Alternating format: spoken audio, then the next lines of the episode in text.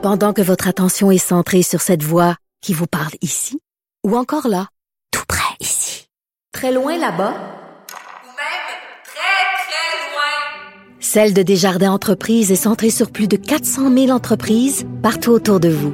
Depuis plus de 120 ans, nos équipes dédiées accompagnent les entrepreneurs d'ici à chaque étape pour qu'ils puissent rester centrés sur ce qui compte, la croissance de leur entreprise.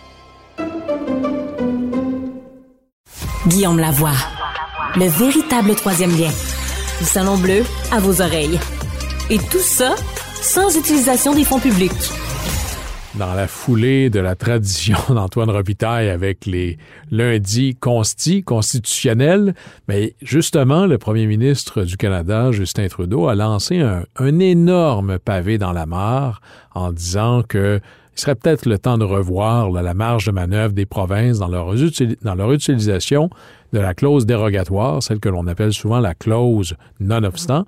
Mais justement, pour en parler et comprendre qu'est-ce qui est derrière cette chose-là et pourquoi c'est à ce point explosif, quand le premier ministre du Québec, François Legault, est sorti un peu de ses gonds en disant qu'il n'était pas question. Mais pour faire le tour de ça, Guillaume Rousseau, qui est professeur titulaire et directeur des programmes de droit et de politique appliquée à, à l'État, pardon, de l'État à l'Université de Sherbrooke. Bonjour, professeur Rousseau. Bonjour. Merci beaucoup d'être avec nous. Alors, euh, retournons là, dans le autrefois jadis, là, clause non-obstant 101. Euh, D'où ça vient, cette affaire-là?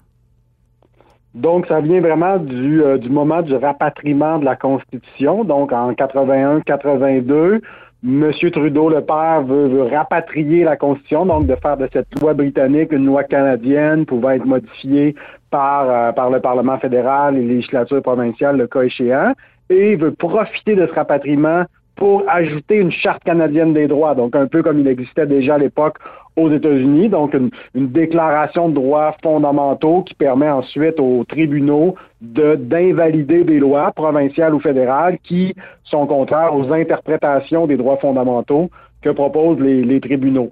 Et là, évidemment, il y aurait certaines provinces qui étaient un peu réticentes face à ça parce que ça venait un peu limiter potentiellement leur pouvoir. Et le compromis qui a été trouvé, proposé par des provinces de l'Ouest, accepté par M. Trudeau, c'est cette fameuse clause dérogatoire, nonobstant de, de souveraineté parlementaire. Elle a plusieurs noms, mais c'est une clause donc qui permet à une législature provinciale ou au Parlement fédéral de dire telle loi que j'adopte, je veux la protéger contre les contestations constitutionnelles.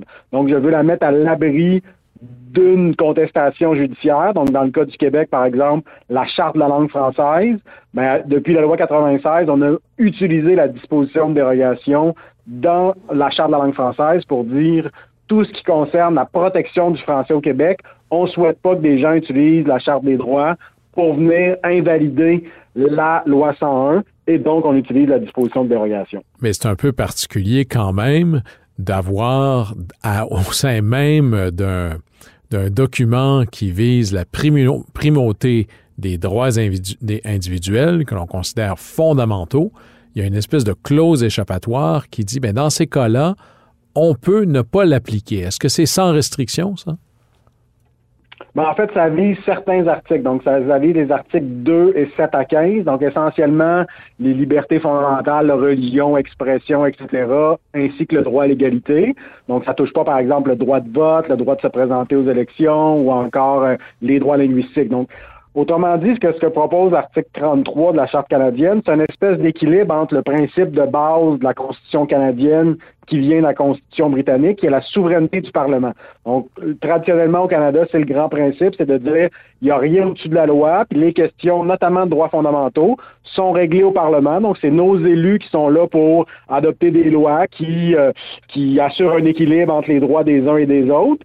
Donc, le modèle britannique, puis ensuite, c'est ajouté le modèle américain où on dit non, ce sont des juges non élus qui vont ultimement décider en termes de droits fondamentaux. Donc, ce sont les deux grands modèles. Et l'article 33 propose une espèce d'équilibre, de dire pour certains droits et libertés, c'est le, le, le, Parlement qui a le dernier mot. Pour d'autres droits et libertés, ça va être la Cour suprême.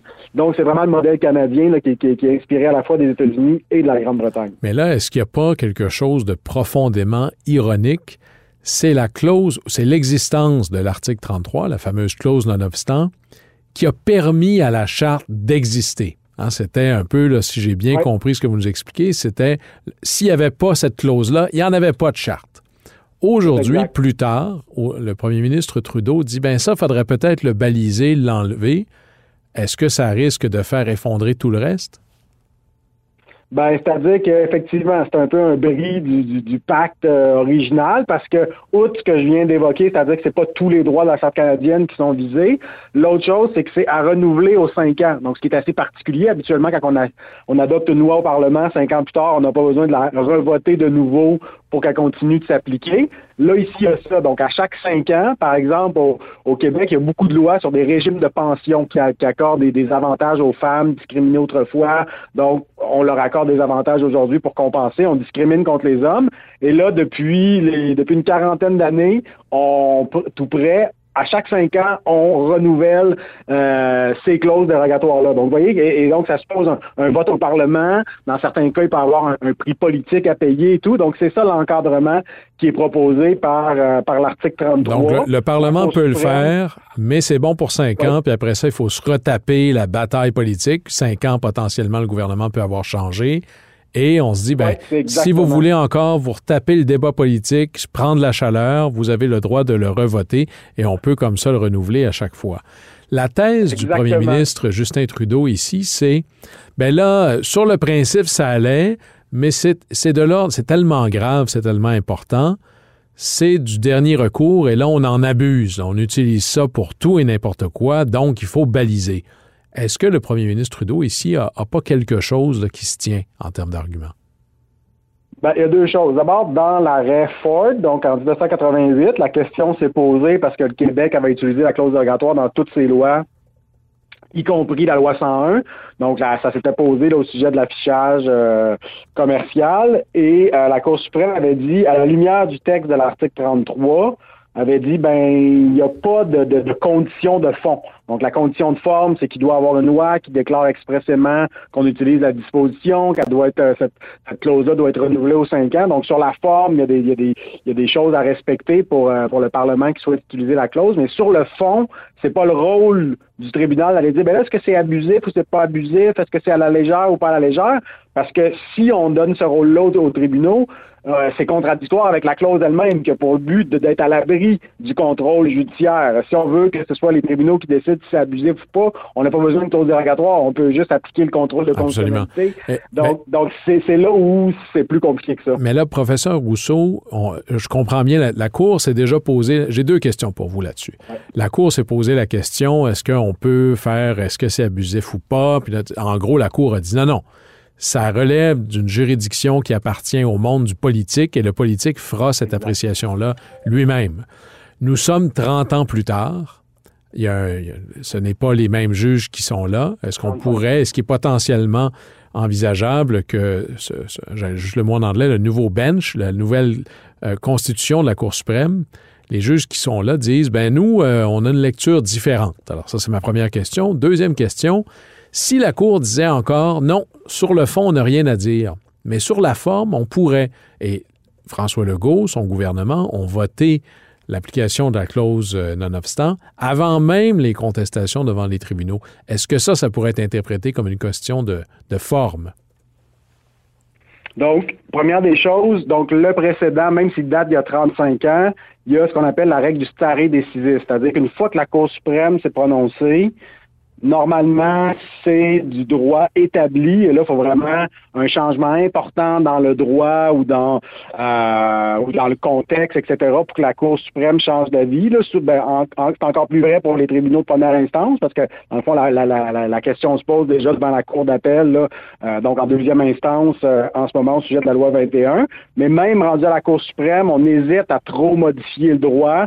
Donc, ça reste quand même... Euh, Mais ça, ça s'est déjà vu, la Cour suprême qui, se ah dédie. le meilleur exemple, c'est la, question de mourir dans la dignité et tout. Donc, euh, il y a eu une évolution de la Cour suprême là-dessus. Donc, c'est pas impossible, mais disons que ceux qui veulent faire changer le précédent ont disons, une côte à remonter par rapport à ceux qui disent, pensent que Ford, c'est bien fondé. Surtout que Ford s'appuie beaucoup sur le texte de 33, le texte de 33 qui prévoit des conditions de forme mais pas de fond. Alors, euh, quand vous avez le texte puis le précédent jurisprudentiel... Ce que vous nous dites, c'est pas impossible, mais peu probable. Là, Ford, là, c'est l'arrêt, ça n'a rien à voir avec le premier ministre Ford d'aujourd'hui. C'était le nom de la décision il y a très longtemps. Maintenant, est-ce que le fait que le gouvernement Legault a décidé d'utiliser la clause avant les recours devant le tribunal, est-ce que ça, ça pourrait être euh, quelque chose où la Cour dirait non, vous pouvez utiliser la clause, mais pas d'entrée de jeu?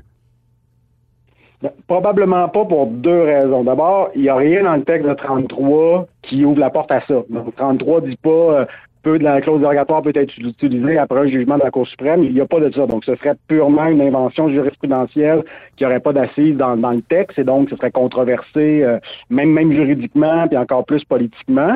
Ça, c'est la première des choses. Ensuite, faut savoir que le Québec a utilisé la clause dérogatoire là, à plus d'une soixantaine de reprises euh, quand on compte chaque cas de renouvellement, sans compter l'usage systématique dans toutes les lois entre 82 et 85. Bref, tout ça est un peu technique, mais tout ça pour dire que le Québec l'a utilisé très souvent, cette clause dérogatoire-là, en tout cas relativement souvent, et chaque fois, il l'a fait de manière préventive. Donc, dès l'adoption d'une loi, on met la clause dérogatoire. La seule fois où ça a été utilisé après un jugement de la Cour suprême, c'est après le, fameux arrêt Ford de, de, 88.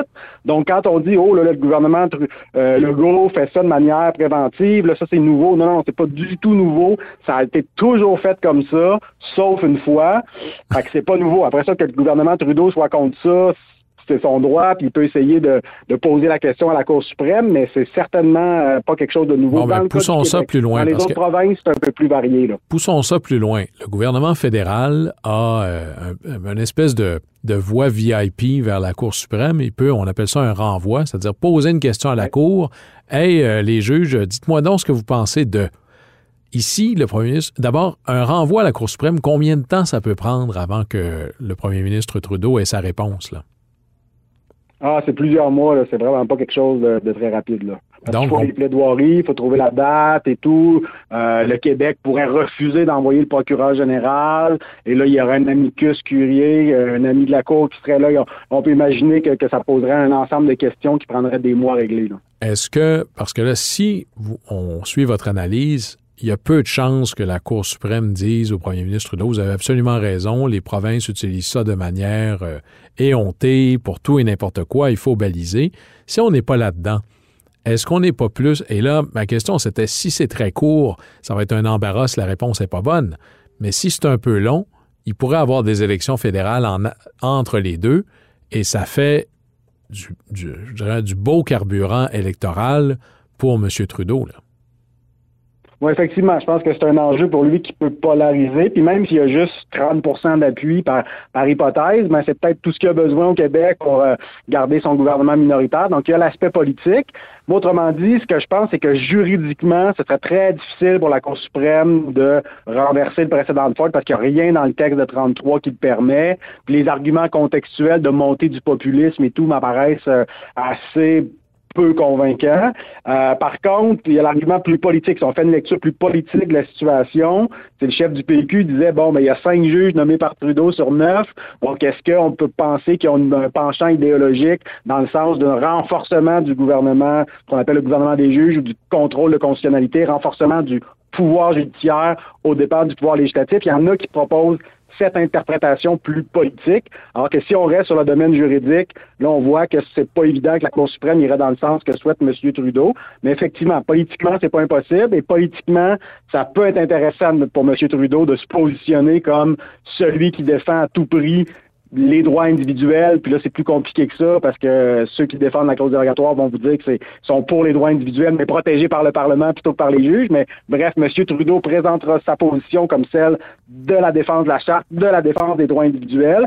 Et M. Poiliev sera peut-être inconfortable par rapport à ça, voulant, voulant pas prendre de front M. Legault, M. Ford, comme le fait euh, comme le fait M. Trudeau. Fait que c'est, ça semble être un tactiquement, ça peut être intéressant effectivement pour M. Trudeau. Puis peut-être qu'on n'aura pas effectivement la réponse de la Cour suprême avant la prochaine élection fédérale, auquel cas ça fait une belle, un euh, bel enjeu de polarisation. ce, que vous voulez dire, c'est que s'il y a une séparation relativement claire entre le législatif, l'exécutif et le judiciaire, la séparation entre le judiciaire et le politique, elle, existe peut-être pas tant que ça, à tout le moins dans un contexte électoral.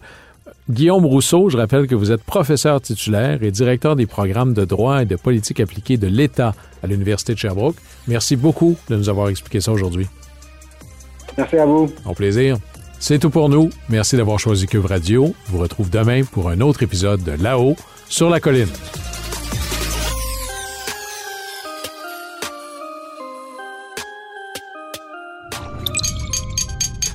Cube Radio.